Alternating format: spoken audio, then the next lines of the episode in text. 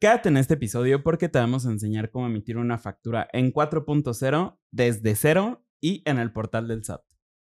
Hola arpeos, bienvenidos a un nuevo episodio de Lavadero Fiscal. ¿Cómo estás, amigo? Muy bien.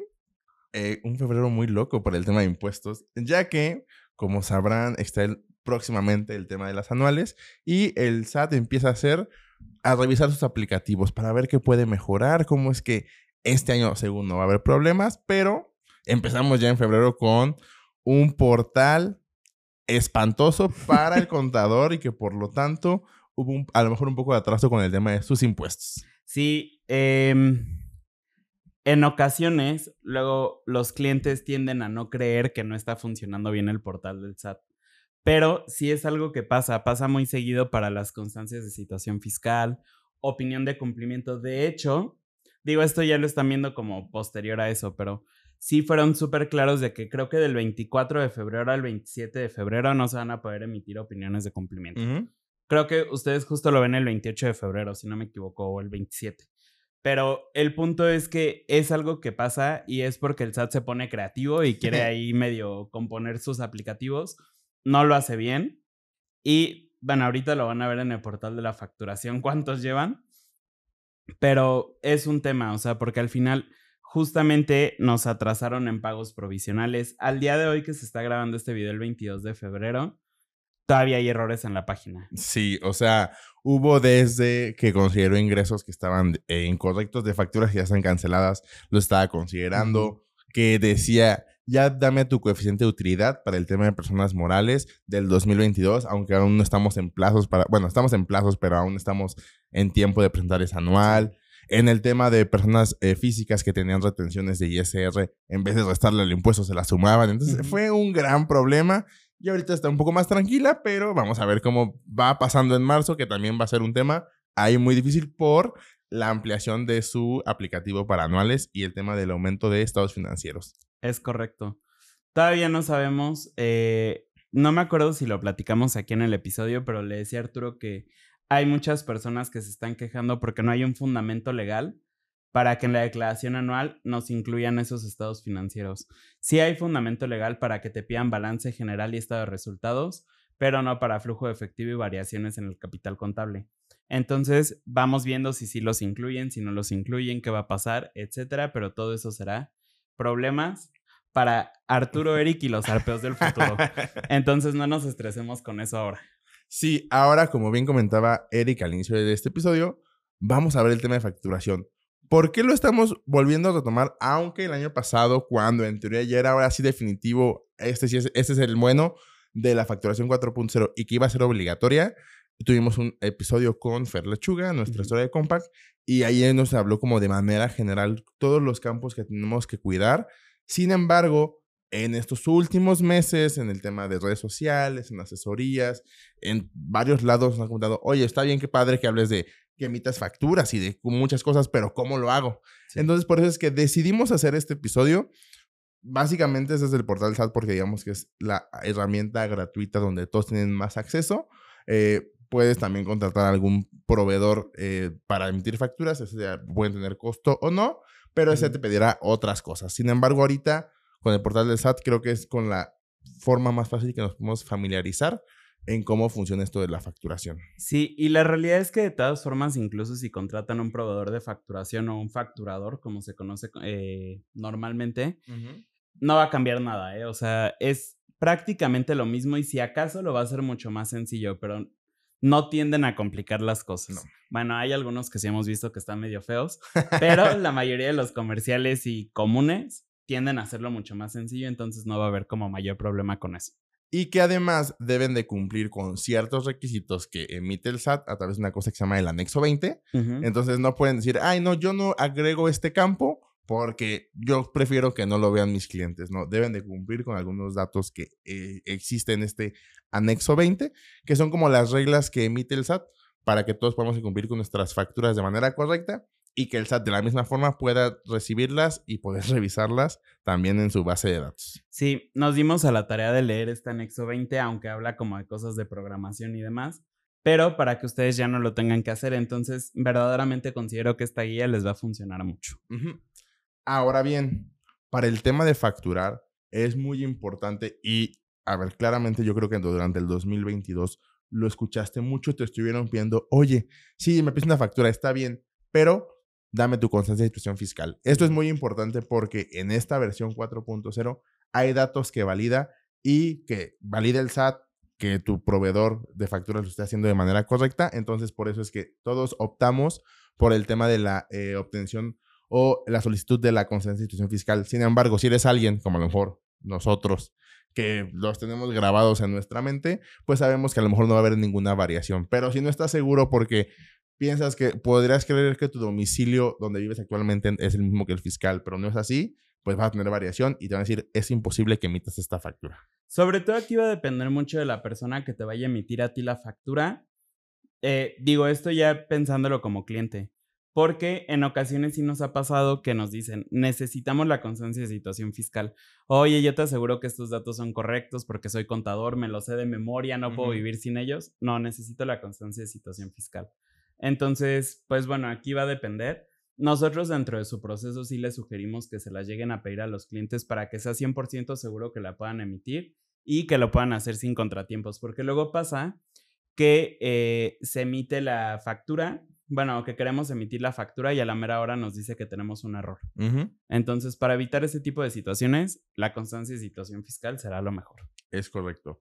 Ahora bien, tomando esta, esta premisa de tener una constitución fiscal, yo, por ejemplo, en este ejemplo que vamos a hacer, voy a utilizar los datos fiscales de Eric, donde aquí viene pues toda su información fiscal, viene pues todo el tema de regímenes y demás. Entonces, a ver, eso lo vamos a ocupar un poco más adelante. Ahora bien, ya estando en la página del SAT, sat.gov.mx, en la barra como gris que está hasta arriba dice declaraciones y el segundo icono nos habla de factura electrónica. Ahí vienen como varias opciones, solo tienen que posicionarse sobre factura electrónica y les va a salir como este menú rápido. Si es bien es cierto, el segundo dice servicio de facturación CFDI versión 4.0. Nosotros siempre los recomendamos que se vayan hasta el que dice cancela y recupera tus facturas. ¿Con qué finalidad? Este, básicamente porque pues ahí como que vas a encontrar un poco más de información y es a veces un poco más fácil de llegar a, este punto porque el otro te manda directamente a facturar. Entonces a lo mejor te puedes espantar, entonces por eso es que mejor nos mandamos desde este primer punto. Aquí puedes entrar de dos formas, con firma electrónica o con tu RFC y tu contraseña y poniendo el captcha si es que usas eh, contraseña.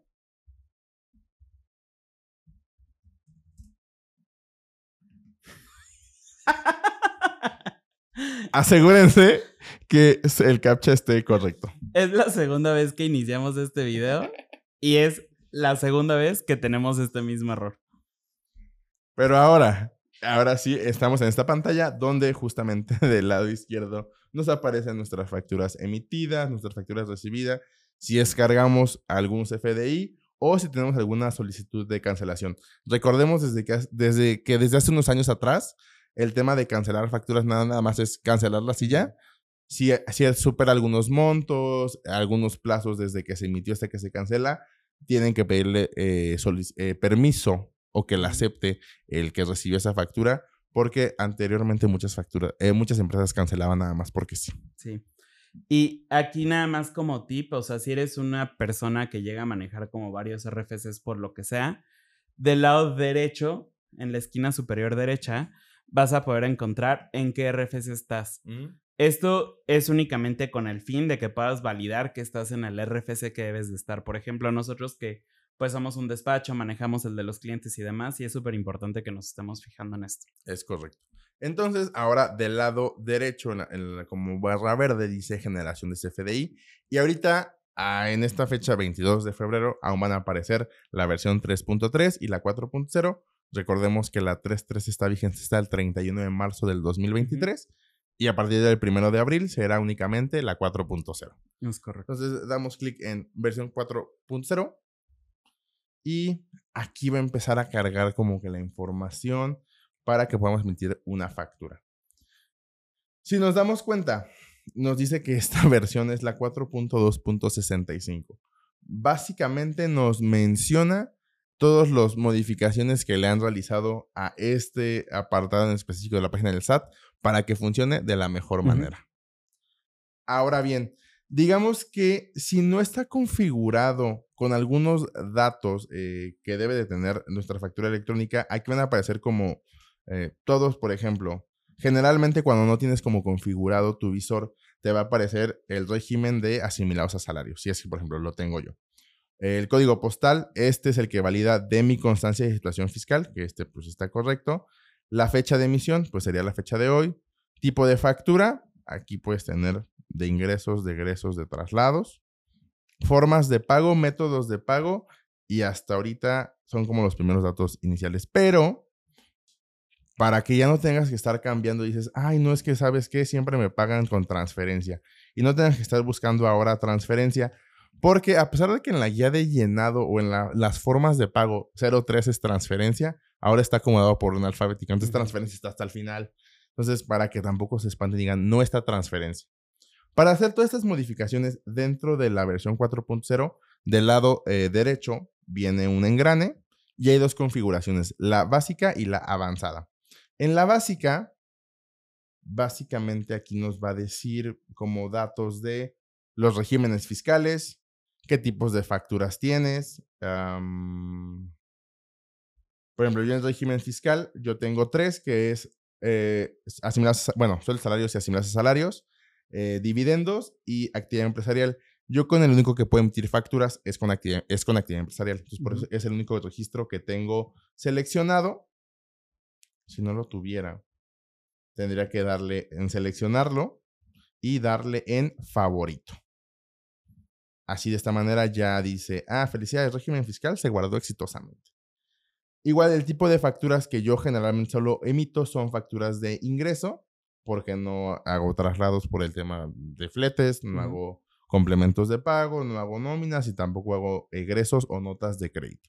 Entonces yo tengo únicamente seleccionado el tema de ingresos, pero si tú eres alguien que también emite notas de crédito y demás, aquí lo puedes poner y le darás en favorito. Y ahí sé que se guarda. Es importante que te aparezca como este mensaje de felicidades.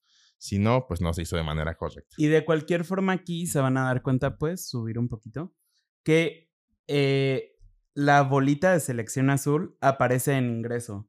¿Eso qué quiere decir? Que ese va a ser el predeterminado y no el de egreso.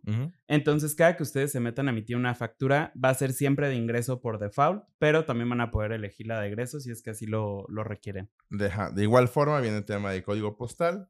En este caso, saben pues que somos de Querétaro, entonces viene eh, mi código postal de, de, mi domicilio fiscal y dice Querétaro, Querétaro, matriz.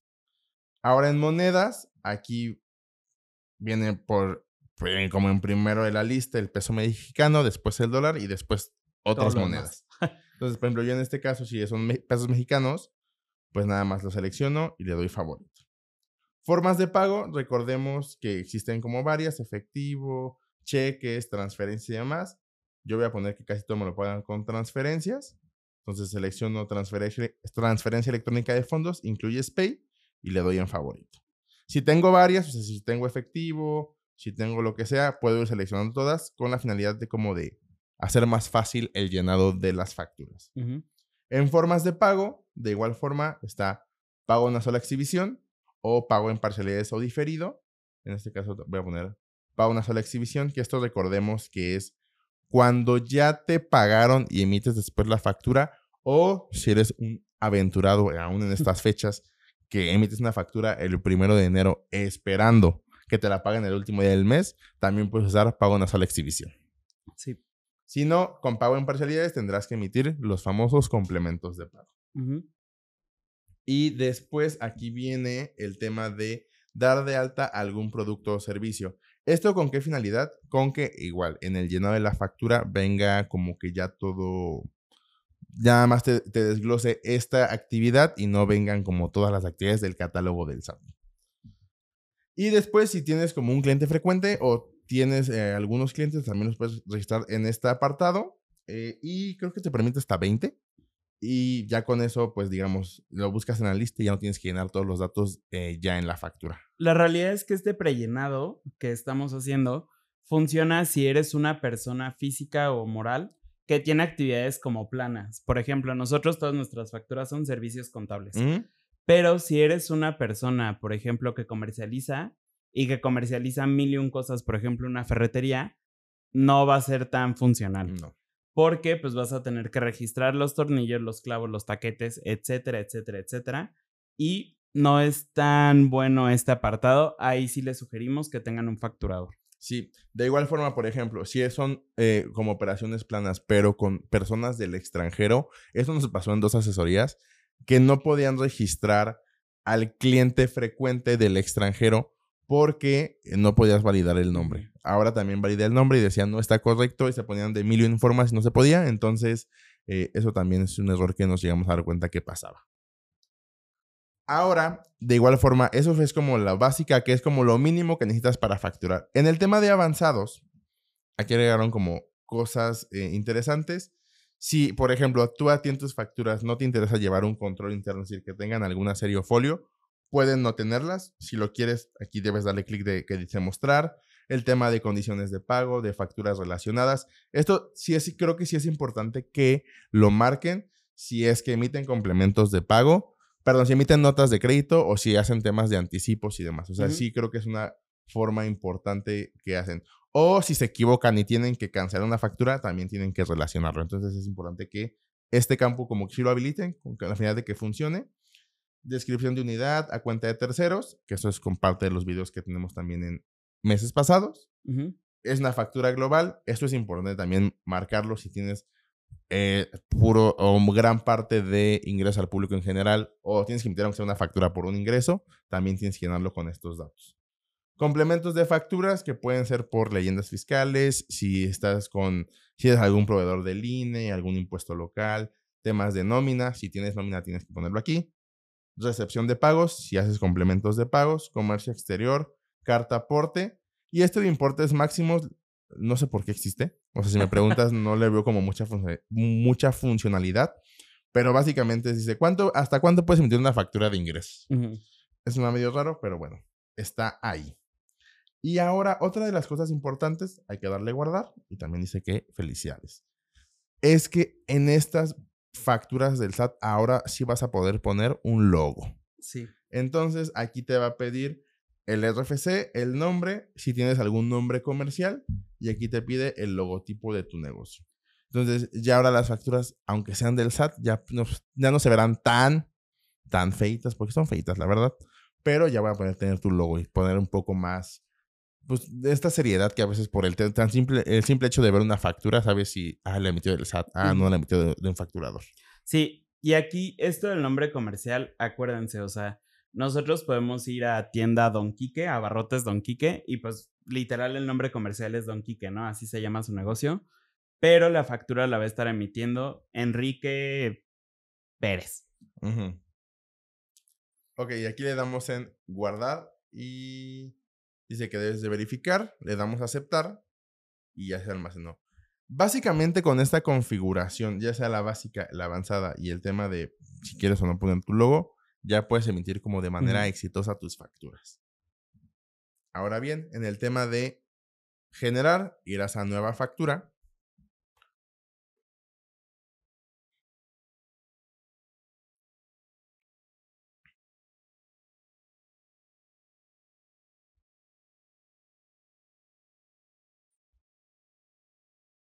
Y aquí, por ejemplo, de, bueno, aquí aparece, recordemos mi régimen fiscal, mi código postal, pero recordemos que aquí en la forma de pago, al inicio de eh, este tutorial, aparece efectivo. Como yo marqué transferencias, ahora aparece transferencia electrónica de fondos, incluye SPAY, y el método de pago en una sola exhibición. Entonces aquí ya como que aparece bien.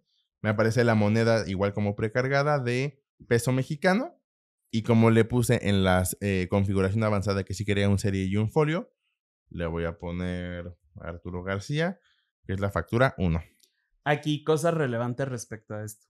La serie puede ser de 1 a 25 eh, caracteres y es alfanumérico, o sea, puede ser letra o números. Y lo mismo pasa con el folio, también es alfanumérico, pero es de 1 hasta 40. Ajá, Digo, ahí te puedes aventar la letra de una canción casi casi, pero te lo permite el SAT. Y algo que también es relevante decirles es en la forma de pago. En ocasiones pasa eh, justo nos escribió en la semana un cliente restaurante y nos dijo, ok, me pagaron esta cuenta y me la pagaron en su mayoría en efectivo, pero me están pidiendo que sea con tarjeta de débito, o sea, que la emita con tarjeta de débito, porque también me pagaron con tarjeta de débito. ¿Qué debo hacer? El anexo 20, que es justamente esta guía de la que les hablábamos, y nos dice, y es muy claro en esto, si te pagaron la mayoría de la cuenta en efectivo, tiene que ser en efectivo. O sea, vamos a poner como forma de pago la que sea preponderante. Entonces, así haya sido el 50.50%, tiene que ser efectivo. Eh, ¿Qué pasa si, por ejemplo, fue una cuenta de 3 mil pesos y me pagaron mil en efectivo, mil en cheque y mil en tarjeta? Ahí tú puedes elegir cómo lo quieres poner. Pero si es algo preponderante, tiene que ser la preponderante. Exacto. Ahora bien, eh, este, les comentaba, este campo de es una factura global, eh, literalmente lo que va a mencionar, si es que yo la selecciono, tendría que ser a un RFC genérico, pero aquí nos va a mencionar ahora el tema de prioridad, si es una factura por, por operaciones diarias, semanales, quincenales o mensuales. Recordemos que nosotros tenemos la facilidad de poder emitir las facturas en cualquiera de estas formas. Lo que se recomienda es que si eliges desde el inicio de año una que sea diaria, pues vas a emitir una diaria. Si es semanal, semanal. O sea, que no estés variando con la finalidad de no tener como algún problema administrativamente más que nada. Si tú eres un reciclo, estás obligado a emitirla. Bueno, la puedes emitir mensual y la puedes emitir dentro de los siguientes tres días. Y esta es otra parte que se nos pasó mencionarles arriba, que nos podemos ir hasta 72 horas atrás de la fecha en la que estamos ahorita. Entonces nosotros, por ejemplo, estamos eh, grabando esto el 22 de febrero, pero podríamos emitir la factura con fecha del 19 em, todavía. De hecho, por ejemplo, aquí se dan cuenta, está como validado. Aquí ya me dice que no, pero el 19 sí, el 20 también, el 21 y el 22. Ajá. Igual, ahora nos va a decir si es mensual, de qué mes pertenece, así sea diaria, eh, quincenal o semanal. Me va a decir a qué mes pertenece y de qué año. En este caso ya a poner los cuatro dígitos y ya básicamente aquí van a saber cómo llenar estos datos. En el caso que vamos a, ver el día de hoy, pues es una factura a un cliente específico, entonces no es una factura global. Entonces este dato no va llenado. Ahora sí, nos habla de clientes frecuentes. Van a aparecer siempre por default el tema del RFC genérico mexicano y extranjero. En este caso, como es a otra persona, pues te tendré que dar otro y me va a pedir el RFC. Vamos a dictarlo. Es EICE 971104 EY9. Ajá. Y aquí yo tengo que revisar, por ejemplo, que el nombre de Eric es Eric CK, no es Eric nada más con la C, no es Eric nada más con K.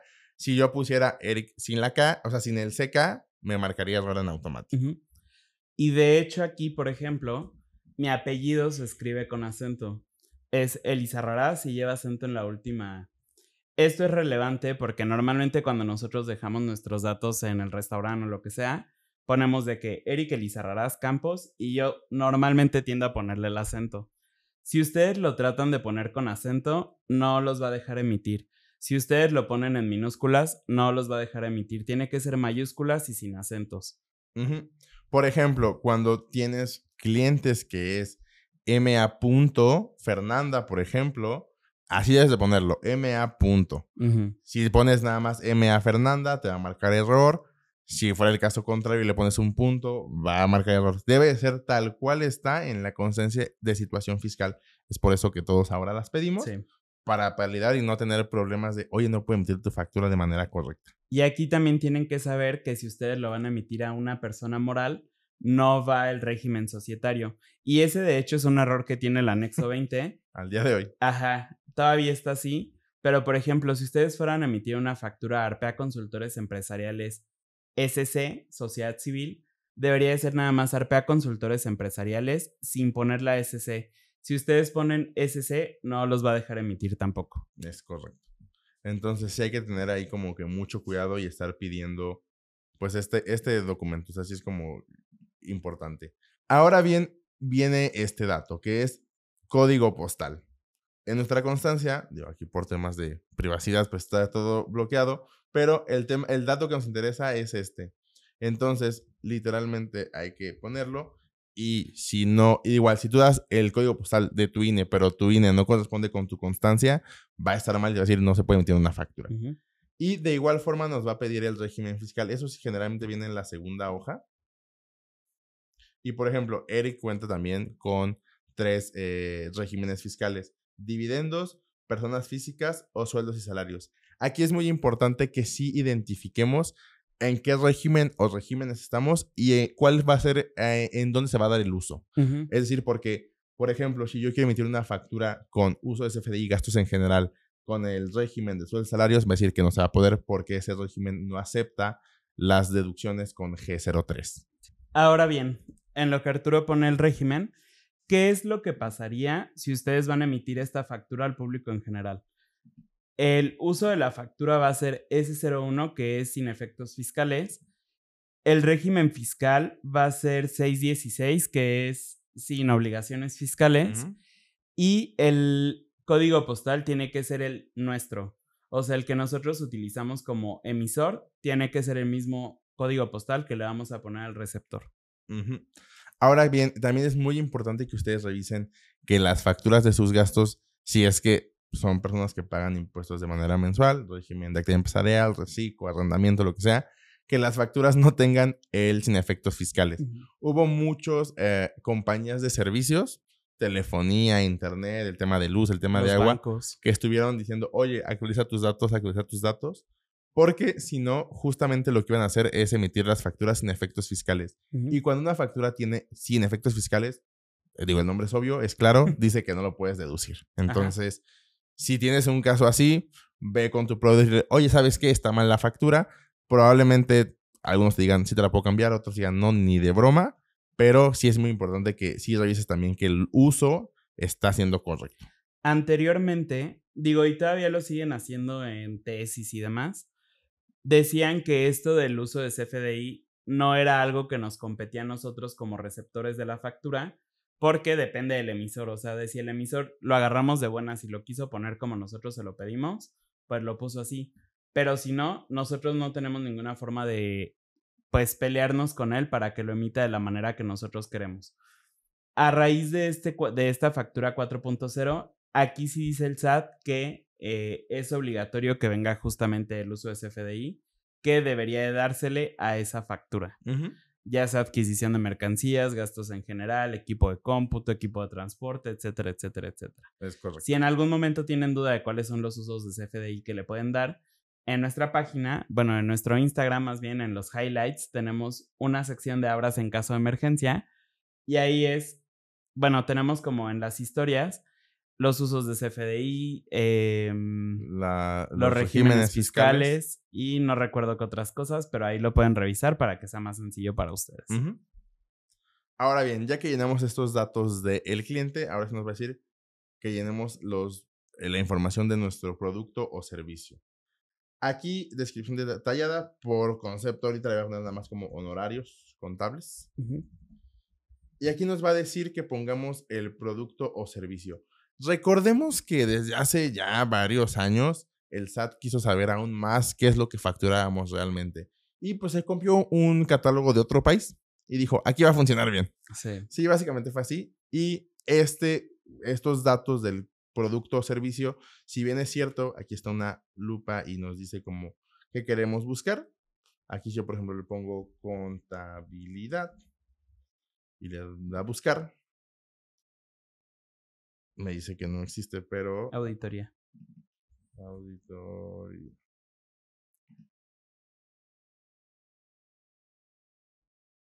Ok. En teoría puedes buscar de manera más rápida, pero al parecer hoy no quiere servir. Entonces dice que tienes que buscar por tipo, división, grupo o clase. En tipo son productos o servicios. En este caso es un servicio que se relaciona con servicios de gestión, servicios profesionales de la empresa y servicios administrativos. Sí. Luego en grupo va a estar como servicios, no sé si está en administración de empresas.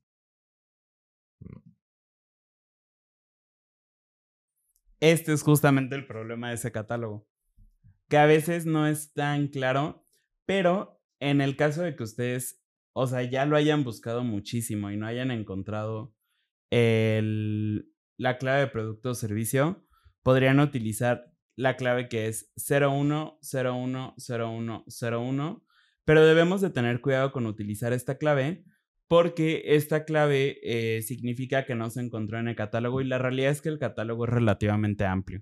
O sea, no hay que abusar de esta clave porque nosotros hemos visto que incluso los bancos la utilizan. Sí. No hay que abusar de esta clave porque pues al final también puede ser como un foquito rojo para el SAT de decir, oye, o sea, ¿qué estás haciendo? Que dentro de las 90 mil opciones que te doy, no lo estás encontrando. O sea, en su momento, incluso había hasta armas nucleares y demás. Entonces, está súper extenso este catálogo y van a encontrar absolutamente cualquier cosa. Sí, por ejemplo, aquí ya buscando bien está en, dentro del el servicio financiero y de seguros, servicios de contabilidad y auditorías y luego ya viene servicios contables. Si no lo encontraran aquí, sí pueden ir como a internet. Yo siempre lo uso como catálogo SAT y viene una dirección que podría parecer que es apócrifa, pero no, sí es ese que dice pic.sat.gov.mx. Productos y servicios. Ajá, justamente. Y aquí sí pueden poner como contabilidad y lo más seguro es que aquí se aparezca. Ajá. Y aquí te dice literal desde si son papeles de trabajo que puedes comprar en una papelería o en un lugar especializado, aquí viene todo lo que tenga que decir con contabilidad, aquí va a aparecer. Y aquí ya viene un tema de servicios contables. Es importante que no se tarden tanto porque si no pueden llegar a aparecer estos anuncios que dicen que tu sesión se va a cerrar y pues pueden llegar a tener problemas. Entonces aquí ya le damos buscar y aquí ya aparecen como los, todos los servicios con esta cuenta. Si bien es cierto, pueden utilizar únicamente la que está en color naranja. Si quieren ser más específicos, pueden usar las que están en color azul. Yo ahorita me voy a ir en este caso con la naranja y le doy en... Ah, Vamos a ponerle contabilidad fiscal y le damos seleccionar. Unidad de medida. Igual en este catálogo, ya sea que lo busquen aquí o que lo busquen acá en el que viene en la página del SAT, eh, de este lado viene el catálogo de unidades de medida. Y cuando entras te da como las más comunes. En este caso, siempre que sea un servicio, siempre vamos a utilizar la, la unidad E48. Que ahora tienen, sí es cierto. Ahora en esta versión tienen que escribir unidad de servicio Y aquí viene. Cantidad, en este caso va a ser 1. Valor unitario, 1000. Importe 1000, descuentos ninguno. Y objeto del impuesto. Ahora vienen aquí tres campos que dice no objeto del impuesto, sí objeto del impuesto y sí objeto y no obligado al desglose. Este último de sí objeto del impuesto y no obligado al desglose específico es para las personas del RIF porque recuerden que ellos tienen que tener unas facturas globales de manera mensual o bimestral, pero que ellos no desglosan ningún tipo de impuesto. En realidad, este va a ser un problema para las personas que están en el RIF, porque si se dieron cuenta, en las globales viene únicamente hasta mensual. Y el RIF nos permite hacerlo bimestral. Entonces, probablemente se van a tener que estar emitiendo las facturas de manera mensual, aunque la ley dice lo contrario, a menos de que el SAT eh, se digne a modificar este apartado. Yo aquí también lo único que les quiero agregar es que el descuento tiene que ser... Eh, cuando nosotros vemos una factura y vemos que hay como varias líneas, a esas líneas se les llama partidas. El descuento tiene que ser a nivel partida. Nosotros normalmente podemos llegar a decir de que, oye, ¿sabes qué? Te voy a cobrar mil pesos, pero te voy a hacer un descuento de 200, entonces son 800. Pero puede que esos 200 pesos sean de dos productos de 500 a los que les vamos a descontar 100 pesos. Entonces, si es de esta forma, tiene que ser nuestro producto de 500 con un descuento de 100. No tenemos, o sea, no hay opción de que nosotros pongamos el descuento global de la factura. Eso es súper importante. Ahora bien, el tema de no objeto del impuesto. Esto literalmente es cuando es no objeto, porque está también, recordemos, tasa cero y tasa exenta, pero eso así lo maneja como tasas. Entonces, en este caso, por un tema de servicios contables, pues es objeto del impuesto. Y ahora viene un tema de aceptar sugerencias de impuestos. Como que detecta si es física física, física moral, lo que estás facturando, la clave que utilizas y dice, ah, ¿sabes qué? Si son servicios contables, tal vez deben de llevar tu atención. Pero si bien es cierto y dices, no, no estoy de acuerdo con esto, lo puedes quitar y ya aquí te aparecen todos el tema. El IVA cobrado, retención de IVA, retención de ISR, IVA complementario, traslado de JEPs, en varias, si son tasas o cuotas, retenciones de JEPs de tasas o cuotas, números de pedimento y demás. En este caso, pues sí, eh, el objeto, bueno, es un IVA, que es un valor del 6%, y el importe son 160. Aquí no hay como que mucho que modificarle. Si tú eres una persona que hace exportación de servicios, como por ejemplo los reciclos que trabajan con empresas del extranjero o lo que sea, sí son objetos del impuesto y entonces tendría que ser tasa cero, justo como lo acaba de poner Arturo. No va a causar un impuesto, pero sí se tiene que poner así porque de lo contrario podríamos ser acreedores a una multa por la mala emisión de los comprobantes fiscales. Ahora, de igual forma, si eres algún doctor que eres a la tasa exenta, aquí muy claro dice arriba exento. Entonces lo ponemos y ya no hay ningún desglose de IVA, pero sí lo marcas aquí que es una tasa exenta. Solo hay muy pocos eh, productos que son como no objetos de, de IVA y en realidad no son como operaciones convencionales que nosotros vayamos a realizar porque son impuestos, nóminas, etcétera. Y para nóminas no utilizamos este tipo de comprobantes, sino otros que veremos en otro video. Exactamente.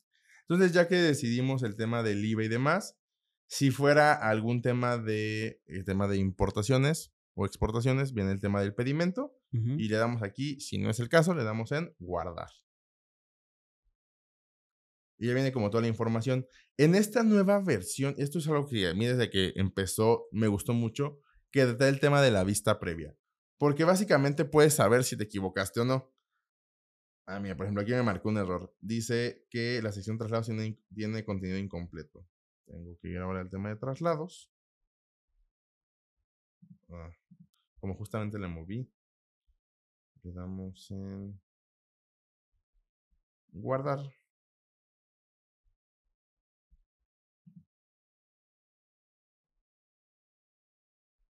Y aquí está como está toda la validación.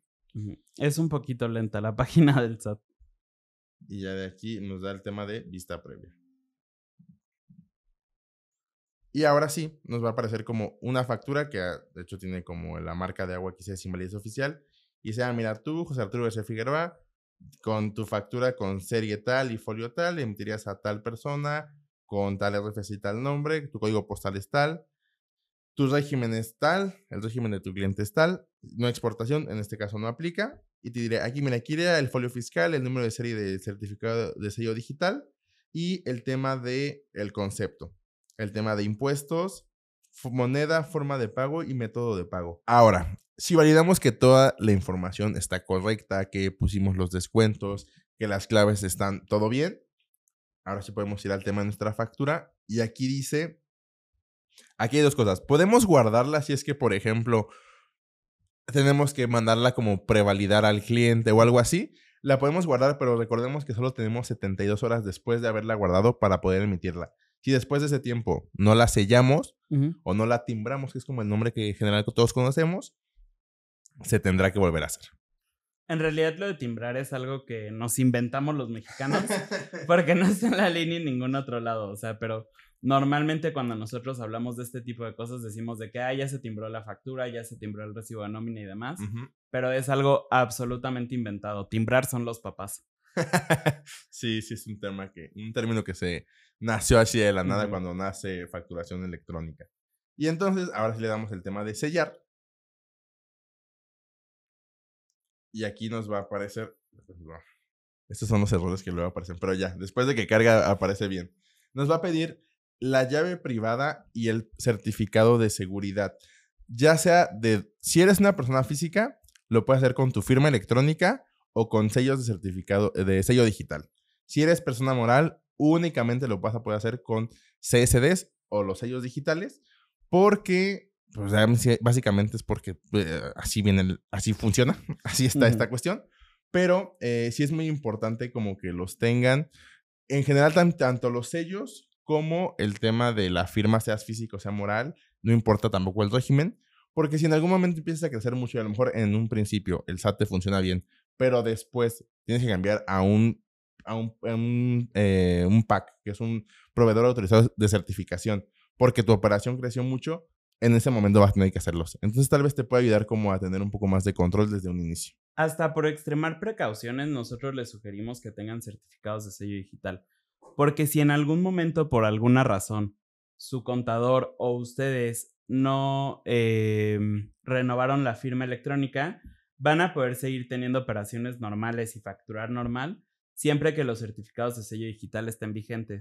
Entonces, ahorita como ha sido de todas formas, aunque ya está medio solucionado, un tema lo de las citas en el SAT, nosotros sí les sugerimos que tengan estos certificados para que puedan seguir con sus operaciones normales.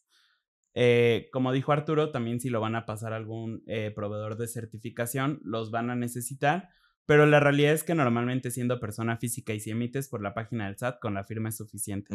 Incluso anteriormente existía una opción que era lo de facturar en mis cuentas. Me parece que todavía para 2023 está vigente, pero es únicamente para las personas que ya lo utilizaban previamente. Esto de facturar en mis cuentas se utilizaba básicamente para arrendamiento, RIF. RIF y creo que en algunos casos actividad empresarial. Entonces, ellos todavía pueden hacerlo. No es en este portal tal cual, es un portal exactamente igual, pero es otra sección llamada Mis cuentas, que si quieren ahorita les decimos cómo entrar, nada más. Pero ahí es importante que sepan que no les va a pedir firma, eh, solo les va a pedir la contraseña o la clave SIEC. Ajá, o sea, solo al inicio y nada más dice como, de hecho dice sellar, guardar y descargar, una cosa así. Entonces, literalmente hace todo y la guarda en tu computadora. Generalmente esto es muy fácil de reconocer quién tiene fiel y quién no, porque todas las facturas que están emitidas a través de mis cuentas siempre inician con tres letras A. O sea, el folio fiscal es AAA y lo demás. Eh, y aquí el tema del folio fiscal va cambiando, es un folio único y va cambiando de acuerdo a cada factura. Entonces, en este caso, únicamente voy a poner como buscar mi firma electrónica, que aquí está mi... Eh, aquí lo voy a hacer con fiel mi punto key, punto ser y mi contraseña. Pues, Esto también es súper importante y es cultura general. Recuerden que su firma funciona, es como enseñaban en la escuela lo de la Santísima Trinidad, así funciona también la fiel. Es el punto key, que es la llave privada, el punto ser, que es un certificado, y eh, la contraseña que nosotros hayamos puesto. Justo me acaba de mandar un mensaje a un cliente para decirme, oye, no tengo acceso a mi fiel porque perdí la contraseña. Si se llega a perder la contraseña, es ir al SAT forzosamente. Si se nos llega a perder el certificado, pero tenemos la llave y la contraseña, estamos del otro lado porque lo podemos descargar de la página del SAT. Pero si se nos llega a perder la contraseña o la llave, ya valió y es ir forzosamente a las oficinas del SAT. Esto parece tedioso, pero recordemos que la firma electrónica tiene el mismo poder que una firma autógrafa. Y como aparte tienen nuestros datos biométricos ligados, porque cuando vamos al SAT nos toman las huellas y el iris, pues bueno, creo que por seguridad de todos, todos preferimos que si ya no tenemos acceso a eso, tengamos que ir al SAT a que le vayan a dar un mal uso. Es por eso, justamente. Es correcto. Ahora bien, ya seleccionado el punto key, el punto ser y la contraseña, le vas a dar en confirmar. Si todo sale bien, te va a habilitar el botón de firmar. Ya en firmar, ya es que emitiste la factura. En este caso no lo vamos a hacer porque pues, no quiero emitir una factura nada más para este video. Pero cuando entras a ese segundo paso, vas a poder descargar tanto el XML como el PDF, ya sea para control interno, para mandarlo al cliente o lo que sea. Pero recordemos que sí es obligatorio mandar tanto el XML como este CFDI o la forma impresa, porque es una obligación que sí viene en código fiscal. Entonces, Ahí es importante que los tengamos. Y pues básicamente en esta parte de facturación es todo. Tratamos de hacerlo súper general, pero sabemos también que hay mil y un cosas detrás. Eh, creo que, y lo platicamos antes de hacer este episodio, vamos a hacer uno para notas de crédito, vamos a hacer uno para complementos de pago, vamos a hacer uno para nómina, porque cada uno de los comprobantes se cuece aparte, es totalmente distinto. Eh, pero también, si ustedes llegan a tener como alguna característica muy particular, como por ejemplo las condiciones de pago, si tienen que añadir, por ejemplo, el SKU a la factura, les sugerimos que sigan el anexo 20, porque si hay cada uno de los campos que pudieran llegar a necesitar, por ejemplo, para condiciones de pago hay uno en específico, el SKU puede ser en el número de identificación, pero todo eso está em, contenido, digamos, y esté especificado en el anexo 20. Habrá cosas que ya en la práctica no van a funcionar tanto que están ahí, como lo que les decía el régimen societario, pero, eh, o sea, de todas formas sí es una gran guía. Está un poco turbia porque trae ahí cosas de programación y demás, pero eh, es algo que es entendible por la mayoría de las personas y que creo que les puede funcionar muy bien aunque advierto que son 120 páginas. Pero son 120 páginas porque hay ejemplos de muchas cosas, ahí puedes ver cómo están emitiendo la factura, cómo emitirían el complemento de pago y demás, etc. Exactamente. Entonces sí, es muy importante, ya sea que estás iniciando el tema de en un régimen donde te piden factura y decides de ahorita no pagarle un contador o no invertir en un proveedor de certificación, está bien. El SAT pone a su disposición herramientas para que sea de manera gratuita. Sin embargo, sí es muy importante que sepas todos estos datos que, hay que llenar con la finalidad de que, uno, te diste cuenta que valida ahora el tema de que todos los datos estén, correctos. Si hay uno que está mal, te decir, no, este dato no me cuadra con lo que yo tengo en mi base de datos. Y con la finalidad de que no tengas ninguna multa, porque recordemos que el SAT multa por todo. Entonces, si hay errores en los FDIs, también puedes, puede ser acreedor a alguna multa. Sí. Y creo que es todo por el episodio de esta semana. Eh, si les funcionó este tutorial, eh, compártanlo, suscríbanse, nos ayudarían un montón. Eh, pero también recuerden que si este tutorial no les funcionó por algo en específico, o sea, porque no saben cómo aplicar lo que les dijimos a su factura o lo que sea, pueden agendar una sesión con nosotros. Desde nuestra página web van a entrar a la derecha, hay algo que dice asesoría 1x1 que es asesoría uno a uno. Desde ahí, ah, miren, justo se los está poniendo Arturo. Desde ahí ustedes van a poder ver nuestra agenda, ver cuándo estamos disponibles, cuándo no, y ahí mismo pueden hacer su pago para que nosotros nos conectemos con ustedes y podamos revisar este tipo de cosas. Eh, si no, también están nuestras redes sociales, que es Instagram, Facebook, TikTok, y creo que ya es donde podríamos llegar a tener contacto. Por si tienen alguna duda en específico, Normalmente cuando son textos es alguna parte del equipo de Community Manager, pero si es audio, nosotros normalmente se los mandamos para que sepan que nosotros se los estamos contestando. Y creo que es todo. También de repente contestamos algunas dudas en Reddit. Por si llegan a tener alguna duda y lo ponen ahí y nos cruzamos, seguro se las vamos a contestar. Y creo que es todo ahora sí. Sí. eh, eso es todo por el episodio de esta semana. Yo soy Eric. Yo soy Arturo. Y juntos somos Arpea. Nos vemos el siguiente episodio.